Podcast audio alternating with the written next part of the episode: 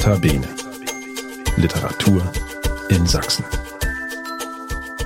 Hallo, das ist der Podcast des Sächsischen Literaturrates. Wir sind der Dachverband sächsischer Literaturvereine und Institutionen und wir wollen die Literaturszene in Sachsen hörbar machen.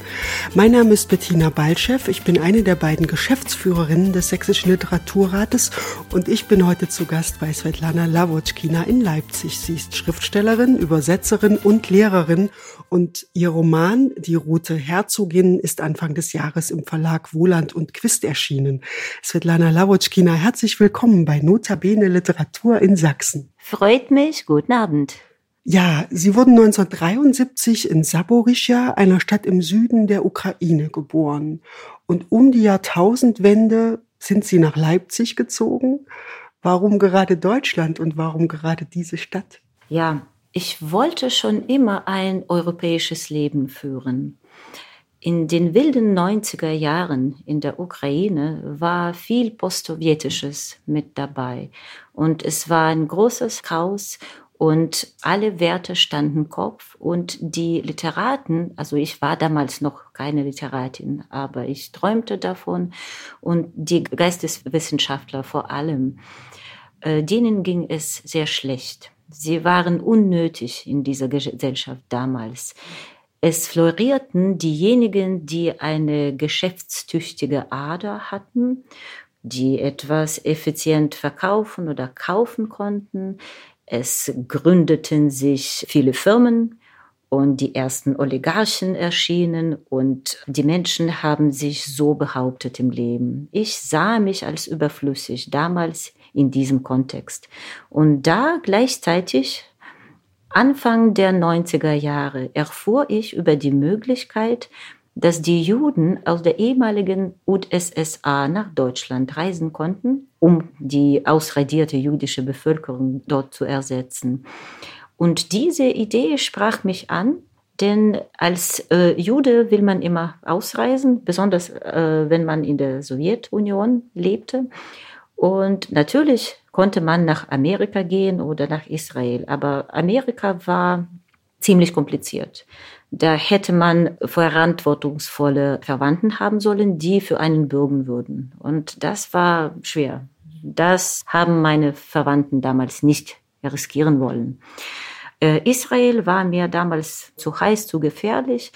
Und diese Deutschland-Idee, wo man so in Europa bleibt und sozusagen in der Mitte von dem Ganzen lebt. Diese Idee hat mich sehr angesprochen und äh, so ist es passiert. Plus eine neue Sprache, Deutsch.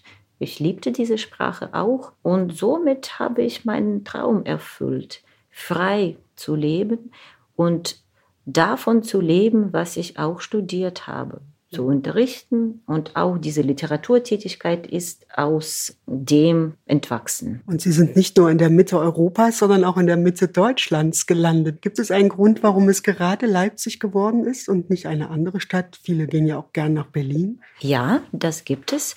Als Kontingentflüchtling, so hießen wir, also diese jüdischen Einwanderer, man wurde einem bestimmten Land zugeschrieben das sich so gebürgt hat für diese Menschen, dass sie sie aufnimmt. Und wir wurden nach Sachsen verteilt. Das war so eine Schicksalsfrage. Wir wussten das.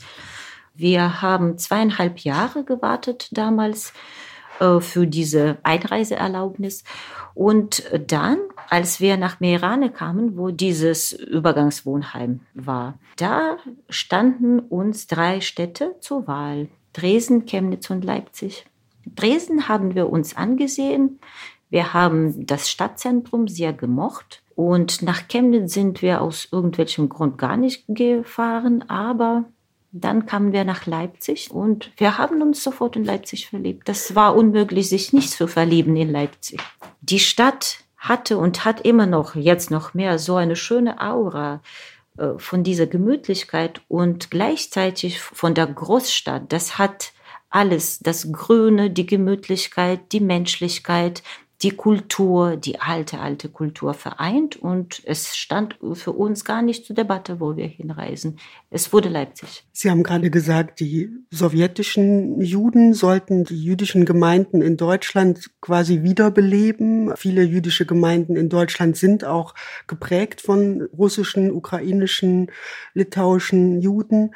Haben Sie das Gefühl, dass es gelungen ist, also dass das jüdische Leben, in dem Sie sich auch engagieren in Leipzig, tatsächlich wiederbelebt ist, so wie man sich das damals vorgestellt hat? Es ist nun so, dass vor dem Zweiten Weltkrieg in Leipzig um die 30.000 Juden lebten. Es war wirklich so eine Gesellschaft in einer Gesellschaft. Sie waren, waren völlig integriert, aber ich habe eine Kopie eines Telefonregisters der jüdischen Gemeinde in Leipzig, also alle jüdische Ärzte, Rechtsanwälte, Geschäftsmänner. Und ich schaue mir das an, diese Welt, die ist leider verschollen. Die konnte man nicht wiederherstellen. Heutzutage nach ungenauen Angaben. Ich kann jetzt nicht sagen, ob es ganz richtig ist oder nicht. 2500 oder 3000 Juden leben in Leipzig zurzeit. Ich kann nicht sagen, dass das jüdische Leben gleich ist dem, das verschollen ist. Gar nicht. Aber schon, es gibt verschiedene Maßnahmen, verschiedene Feierlichkeiten werden gefeiert. Ich kann nicht sagen, dass ich dort sehr aktiv bin, weil ich sehr beschäftigt bin. Also die freie Zeit, die ich habe, die widme ich dem Schreiben. Ich brauche meine Einsamkeit und deswegen bin ich nicht oft zu sehen bei diesen äh, Veranstaltungen und Feiern. Aber es ist ein Symbol für mich der jüdischen Gemeinde in Leipzig zu, zu gehören. Nun haben Sie gesagt, Sie sind in der Ukraine geboren, aber Ihre Muttersprache ist Russisch, weil Russisch in der Ukraine sehr verbreitet ist. Viele Menschen sprechen Russisch. Sie sind also zweisprachig aufgewachsen. Wenn Sie diese beiden Sprachen einmal miteinander vergleichen sollten, wie würden Sie die Sprachen beschreiben als Literatin? Es ist eine sehr schöne Frage, die beantworte ich immer gerne. Wenn man die ukrainische Sprache und die russische Sprache aneinander stellt, dann wären die Unterschiede ungefähr so wie zwischen Spanisch und Italienisch oder Deutsch und Niederländisch. Sie sind ähnlich, man kann sich verstehen, aber doch, sie sind sehr verschieden. Und die russische Sprache klingt ein bisschen härter und die ukrainische Sprache ist sehr mild, sehr emotional, sehr schön, sehr melodisch. Die wird der italienischen Sprache angeglichen mit der Musikalität. So, die ist auch noch ein Tick schwieriger die ukrainische Sprache. In der russischen Sprache gibt es sechs Fälle und der ukrainischen Sprache sieben. Sie sprechen ja nicht nur Russisch und Ukrainisch, Sie sprechen auch sehr gut Deutsch und Sie haben sehr früh Englisch gelernt. Sie schreiben Ihre Bücher auch auf Englisch. Was ist denn der Reiz daran, sich nochmal in eine dritte Sprache zu begeben oder in eine vierte Sprache und dann in dieser Sprache Literatur zu verfassen? Es klingt ja schwieriger auf den ersten Blick. Also für mich war es so, dass die englische Sprache von mir ausgewählt wurde, um eine innere Emigration zu betreiben. Also in der Sowjetunion zu leben, für einen empfindsamen Menschen, das war ziemlich schwierig. Es gab ganz viele Aspekte, die mir gar nicht gefielen, auch von Kindheit auf. Und ich konnte nicht so sehr benennen, was das war, was mich gestört hat. Aber diese ständige Propaganda oder ganz oft diese Auseinanderklaffung zwischen der Realität, die ich wahrgenommen habe, und der Legende über diese Realität.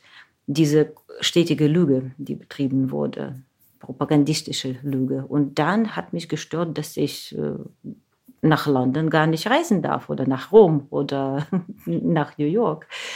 Das war ja unmöglich mit dem eisernen Vorhang und das hat mich etwas, naja, erstickt dort in meiner Heimat. Und die ukrainische Sprache, so schön wie sie ist, erstmal wurde sie sehr stark unterdrückt in der Sowjetunion. Und da habe ich die Schönheit der ukrainischen Sprache erst viel später entdeckt, wo sie befreit wurde, wo die Ukraine selbstständig wurde wo die ukrainische Sprache aus dem Kerker herausgeholt wurde und floriert hat. Und die Literatur, die hat sich wieder entwickelt. Und damals, als ich aufgewachsen bin, habe ich das nicht so ganz stark wahrgenommen. Und die Sprache war doch im Hintergrund und die gehörte dazu, zu meinem Lebensareal.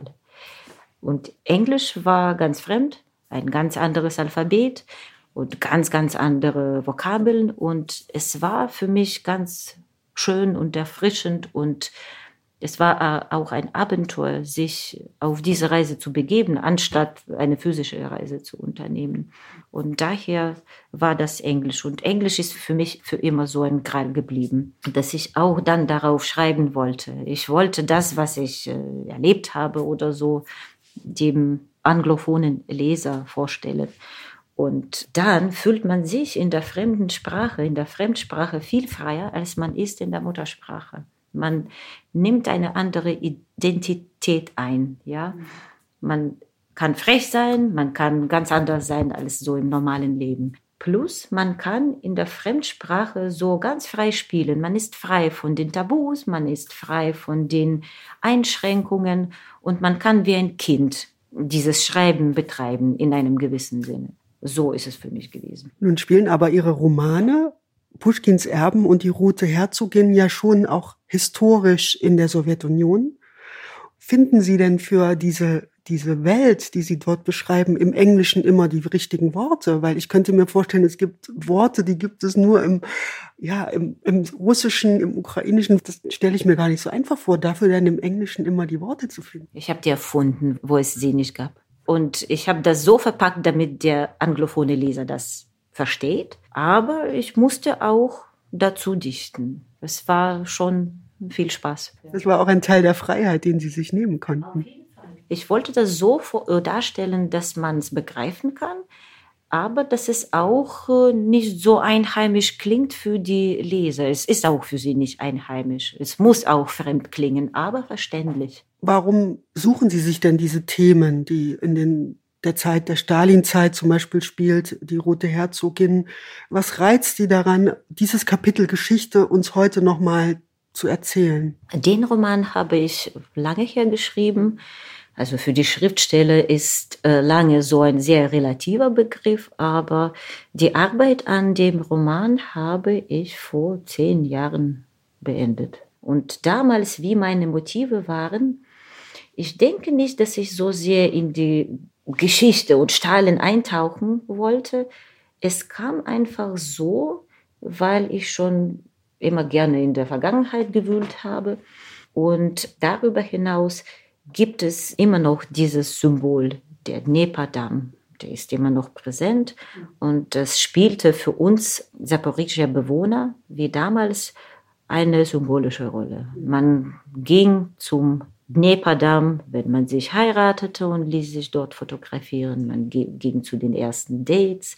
Man hat einfach dort viele Spaziergänge gemacht. Und dann gibt es eine wunderschöne Flussinsel Chortica in der Mitte des Dnepers und sie ist einfach bezaubernd. Das ist wie, naja, wie ein Zauberland. Und dort haben die saporische Bewohner viel Zeit verbracht, indem sie sich erholt haben, gebadet haben, Picknicks gemacht haben und auch so die Natur bewundert haben. Daraus, ich kann jetzt mein genauen Motiv nicht mehr herausholen, weil ich das ehrlich gesagt vergessen habe. Das sind die Eindrücke, die man so mitgeben möchte dem Leser. Und dann ging es natürlich ins Geschichtliche rein. Mhm. Darüber hinaus haben mich immer so die Kontraste fasziniert. Die Literatur lebt von Kontrasten und auch von den Extremen. Ich habe immer versucht, die Schönheit zu finden, auch dort, wo sie schwer zu finden ist. Oder was lässt den Mensch so leben, was treibt den Menschen an. Also ich denke schon, dass es die Schönheit ist, so im Idealfall. Und auch das Ethische geht aus der Schönheit hervor. Ob die Taten, ob die Eigenschaften, ob das Leben schön ist, dann würde das auch gleichzeitig bedeuten, fast immer, dass, dass es gut ist. Das Gute für mich ist das Schöne. Sie haben es gerade angedeutet, der Roman Die Rote Herzogin spielt in den 50er Jahren. Da wird ein Damm gebaut, ein großer Dnieper-Damm. Darum dreht sich Ihr Buch. Sie haben das Buch vor zehn Jahren beendet. Sie haben dafür auch einen äh, französischen äh, Literaturpreis bekommen. Wenn Sie heute in der Gegenwart, in der aktuellen Gegenwart Ihr Buch zur Hand nehmen und das nochmal lesen und Sie schauen auf die Geschehnisse in der Ukraine heute, auf den Krieg, auf den Überfall der Russen auf die Ukraine, Gibt es eine Verbindung zwischen dieser Geschichte damals und der Geschichte heute? Würden Sie das sehen? Auf jeden Fall, leider. Man ahnt nicht unbedingt, was geschehen wird, aber die Schriftsteller haben oft diese Intuition oder diese Vorahnung, was geschehen wird, ohne genau zu wissen, dass es passiert. Kurz bevor das Buch erschien, Bekanntlich enthält die Rote Herzogin viele starke Ausdrücke und viele unschöne Betitelungen von gewissen Völkersgruppen. Das wurde so gemacht damals. Ich habe es nicht verschwiegen.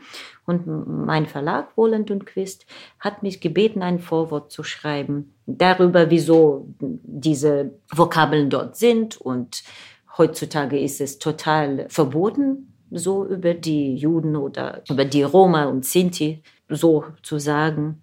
Und dann hm, habe ich dieses Vorwort geschrieben, wo erklärt wurde, dass äh, ein geschichtlicher Roman die Wahrheit spiegeln soll. Und ich konnte da nicht äh, die modernen Vokabeln dafür benutzen, weil es eine Lüge gewesen wäre. Und am Anfang dieses Vorworts habe ich die Schriftsteller mit Sapeuren verglichen, dass die Sapeure die verborgenen Minen, also Bomben suchen in der Erde, es war noch Frieden, es war noch nichts, ja. Und meine Übersetzerin, die talentierte Diana Feuerbach, hat gesagt, Svetlana, das ist jetzt äh, zu stark. Es wird nicht durchgehen, so diese Metapher mit Bomben und so, das ist zu militärisch. Du hast zu diesen Vokabeln gegriffen und ja, du kannst machen, wie du möchtest, aber eigentlich ist es zu stark. Ich habe gesagt, na ja, ich will es so lassen. Und das ging durch. Es wurde dann vom Verlag so akzeptiert und dann kam der Krieg, zwei Tage nachdem das Buch erschienen ist. Ich denke nicht, dass ich so eine Prophetin bin, überhaupt nicht. Aber wir spüren etwas, was in der Luft ist, leider. Natürlich gibt es eine Verbindung. Es ist also die Literaten, die wundern sich nicht beziehungsweise nicht mehr über die Konkordanz der Geschehnisse, über diese Zusammenhänge und wie die Ereignisse und das Seelische so in Verbindung stehen. Wir machen das alles nicht bewusst. Es ist so, dass wir einfach im Strom stehen und das spiegeln, was wir spüren oder dann sehen. Oder wir spiegeln das noch, bevor wir das sehen. Es ist die Eigenschaft. Wir sind so wie. Wie eine Antenne. Wie, genau, wie Antennen. Sie sprechen jetzt von wir, also Sie, Sie sehen sich auch innerhalb einer Literaturszene, nehme ich an. Sie haben Verbindungen sicher zur ukrainischen Literaturszene. Was sind denn die Nachrichten, die Sie da von Ihren Kollegen und Dichterfreunden gerade bekommen? Sind ja wahrscheinlich auch ganz unterschiedliche Schicksale, Menschen, die dort bleiben, Menschen, die flüchten. Wie wirkt sich das auch auf die Arbeit aus? Ja, ich stehe natürlich in Verbindung mit Ihnen allen. Ich mache nach wie vor nur das, was ich möchte und so. Ich kann nicht sagen, dass ich zu irgendwelcher Literaturrichtung gehöre. Ich bin so etwas Hybrides, ja, und es gibt natürlich äh, die rein ukrainischen Schriftsteller und deren Schicksale sind jetzt sehr dramatisch. Manche bleiben und kämpfen mit Waffen für die Ukraine. Bei Kiew gibt es Dichter, die zu Waffen greifen und in Kharkiv kämpft Serhii Jadan, der bekannteste Schriftsteller hier in Europa, der die Ukraine vertritt. Juri Andruchowitsch ist in Ivano-Frankivsk und der kümmert sich um die verwaisten Kinder, so wie ich weiß, so wie ich gelesen habe. Lubov Jakimczuk, Luba Jakimczuk, mit der ich viel zu tun habe, persönlich sowie literarisch. Ich habe ihre Gedichte ins Englische übersetzt. Sie hat ziemlich lange in Kiew Volontärarbeit geleistet. Jetzt musste sie ausreisen nach Wien und wird dort so eine Residenz, Literaturresidenz suchen, denn sie hat ein zehnjähriges Kind. Und das, was dort geschieht, ist, ist nicht zu vertreten für eine Mutter. Deswegen reist sie aus. Und ich möchte gern noch einen anderen Namen erwähnen. Das ist Vyacheslav Huk. Er kommt aus der Krim, ist ein ganz talentierter und sehr eigenartiger Schriftsteller, der hier nicht so sehr bekannt ist. Das, was er schreibt, beruht auf den Traditionen der klassischen ukrainischen Literatur, Lesja Ukrainka und Olga Kobylanska. Und das ist ein Schriftsteller, der das ukrainische Wort zu den unerhörten Höhen gebracht hat. Es ist eine Schönheit, in der er badet, sozusagen literarisch. Die ist äh, vom höchsten Niveau. Und ich wünsche mir, dass er auch gehört werden kann. Er hat schon in der Krim gelitten, als der erste Krieg dort ausbrach 2014. Der musste nach Kiew auswandern mit seiner Mutter. Und dort, also vor diesem Krieg, jetzigem Krieg, war er und er ist es immer noch natürlich äh, der Pressesprecher des ukrainischen Schriftstellerverbands. So, jetzt ist er in Vinica und er arbeitet mutig weiter erfüllt seine Aufgaben. Es ist erstaunlich, dass die ukrainische Literatur jetzt nicht verstorben ist und dass sie nicht schweigen, dass sie auch weiterhin die Literaturpresse treiben, dass sie die literarischen Wettbewerbe weiter bewerten und betreiben und es wird immer noch aktiv gearbeitet. Und dann habe ich gefragt, na ja, ihr habt so viel Courage, das weiterzumachen. Und Herr Vyacheslav Ruck hat mir geantwortet, der Krieg geht auf verschiedenen Ebenen. Unsere Waffe ist Wort. Und der Krieg muss nicht nur mit Waffen und militärisch gewonnen werden, sondern auch literarisch, so dass die ukrainische Literatur mächtig wird und sich in der Welt etabliert. Und somit ist unser Krieg jetzt unser starkes Wort, unser literarisches Wort. Und ich kann mir vorstellen, dass es bis vor einiger Zeit oder vielleicht auch bis 2014 noch wesentlich bessere Beziehungen gegeben hat, auch zu russischen Literaten. Wie ist das Verhältnis heute? Kann man den Unterschied noch machen oder muss man momentan die Kontakte abbrechen, weil es einfach nicht anders geht? Es ist bitter traurig. Aber das, was jetzt in Russland passiert und was die russische Politik und eigentlich die russischen Menschen, die so lange diese Politik bejaht haben und gut geheißen haben, also diese Pracht der klassischen russischen Kultur und Literatur ist leider überschattet mit dem, was jetzt passiert. Es muss ganz viel Zeit vergehen, damit, wenn überhaupt, die Ukrainer wieder ohne Zucken über Dostoevsky oder Tolstoi oder Pushkin nachdenkt. Das ist bitter schade. Mein Mann zum Beispiel leidet schon daran, dass es so passiert ist, aber dem geht es auch so. Der kann auch jetzt nicht mehr von Dostoevsky oder Tolstoi hören. Der ist damit aufgewachsen. Ich war immer eher von den anglophonen Schriftstellern beeinflusst. Für mich ist es nicht so schlimm. Ja, ich kann auch da ohne leben. Natürlich habe ich das alles gelesen, aber meine Vorbilder waren im englischsprachigen Raum. Also das ist jetzt nicht meine große Sorge. Aber der Regime ist auch schuldig daran, dass die russische Kultur abgetötet wurde, fast vollständig, dass viele talentierte Künstler eigentlich sich dem Putin gewandt haben, haben sich ihm angeschlossen und somit haben sie sich künstlerisch getötet das ist jetzt vergiftet, ja. Ich kann jetzt Tatjana Tolstaja nennen, die ihn so kräftig unterstützt. Und also sie sagt das nicht so sehr direkt, aber man weiß davon und das ist mehr widerlich, zum Beispiel, wenn man das so nennt. Es gibt natürlich auch die Oppositionäre die versuchen, ein starkes Wort zu sagen. Meistens leben sie gar nicht in Russland, weil es total gefährlich ist, dort was zu sagen. Mhm. Aber schon, sie erheben ihre Stimme und nennen den Krieg ein Verbrechen und scheußlich, wie Boris Grebenschikow, der ganz berühmte Rocksänger der 80er mhm. Jahre, der hat immer noch seinen Ruhm und seine Verehrer, wie Andrei Makarewitsch auch so ein Rockstar die sind schon jetzt tief in ihren 60er Jahren und so, gehen auf die 70 zu, so wie ich mir vorstelle. Die erheben ihre Stimmen. Aber sonst herrscht nicht die Funkstille, aber dieses äh, schmutzige Bejahen oder schmutziges Schweigen. Svetlana Lavotschkina, Sie geben zurzeit sehr viele Interviews und Sie schreiben auch für Zeitungen.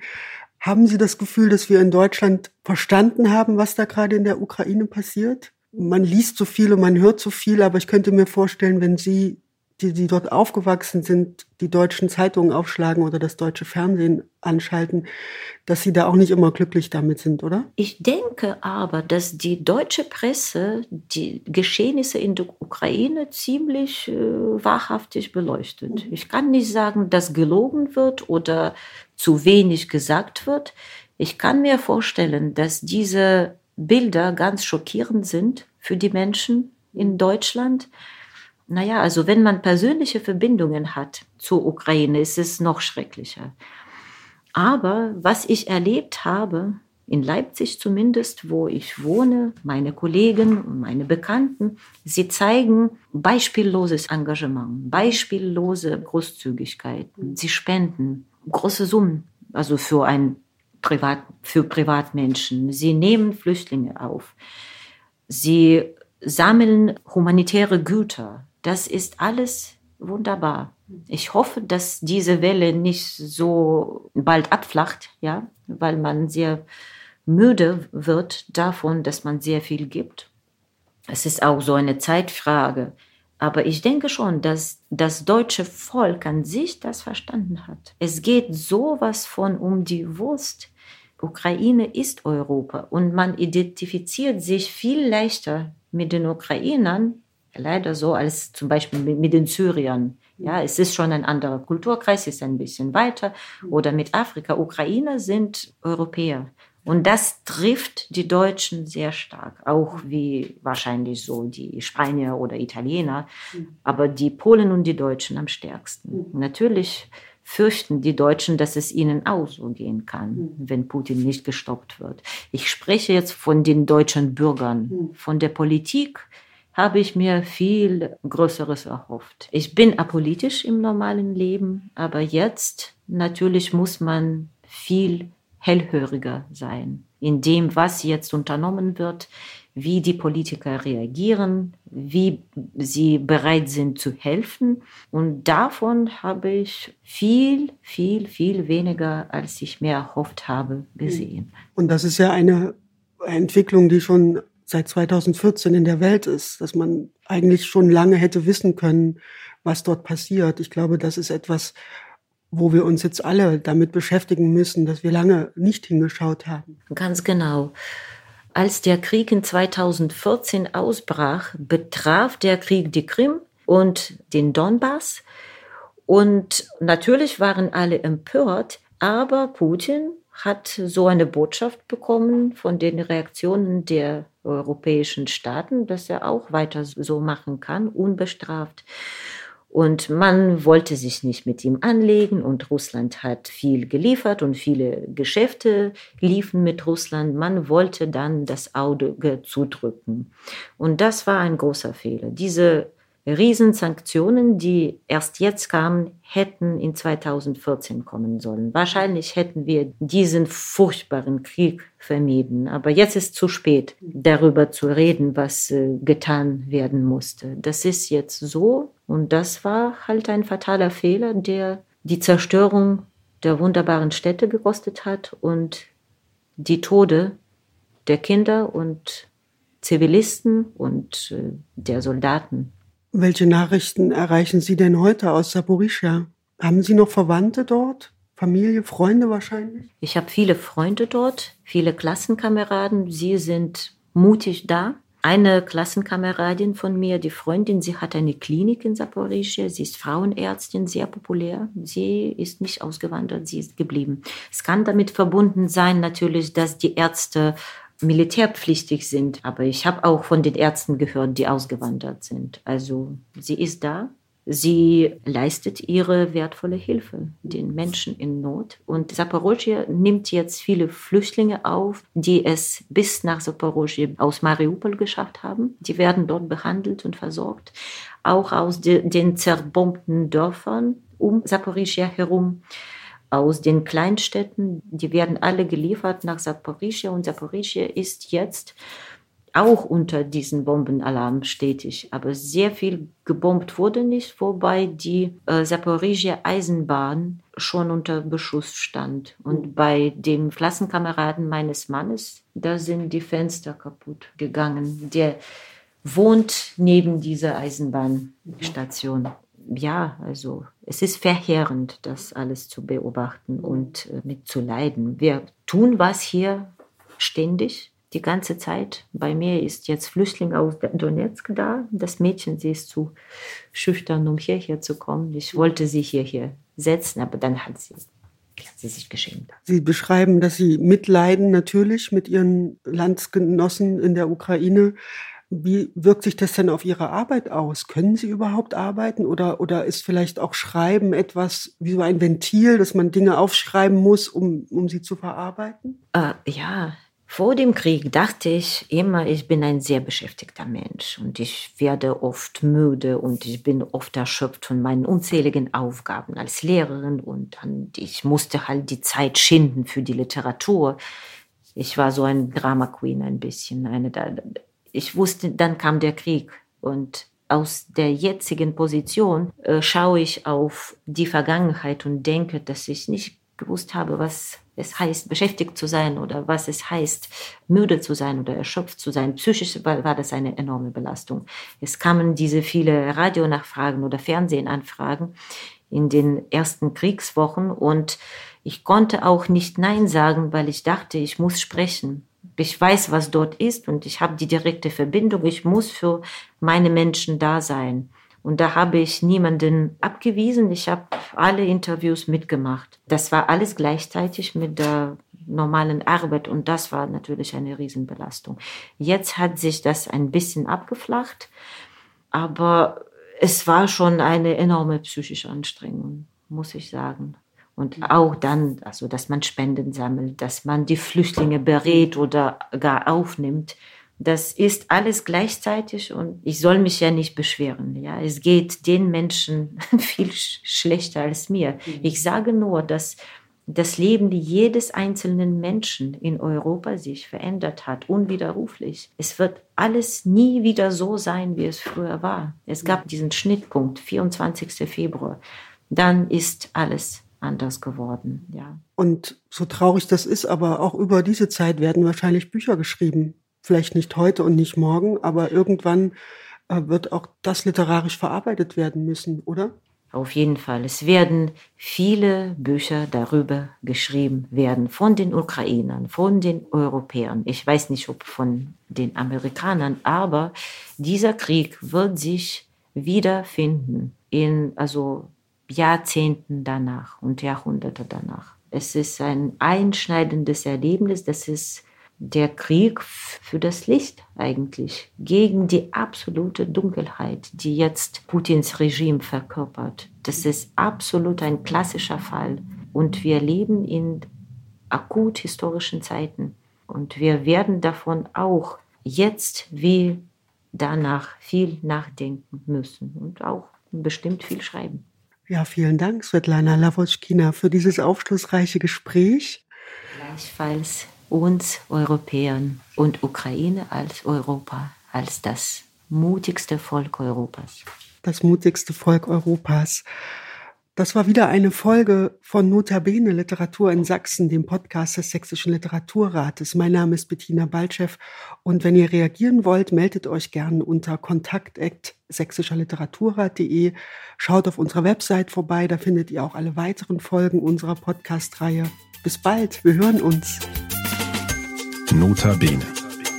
Literatur in Sachsen.